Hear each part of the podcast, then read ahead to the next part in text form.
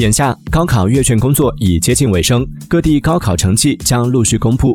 对考生来说，即将进入志愿填报的关键时期。今年，普通高校新增本科专业三十一种，包括碳储科学与工程、空天智能电推进技术、生物育种科学、资源环境大数据工程、智慧水利等。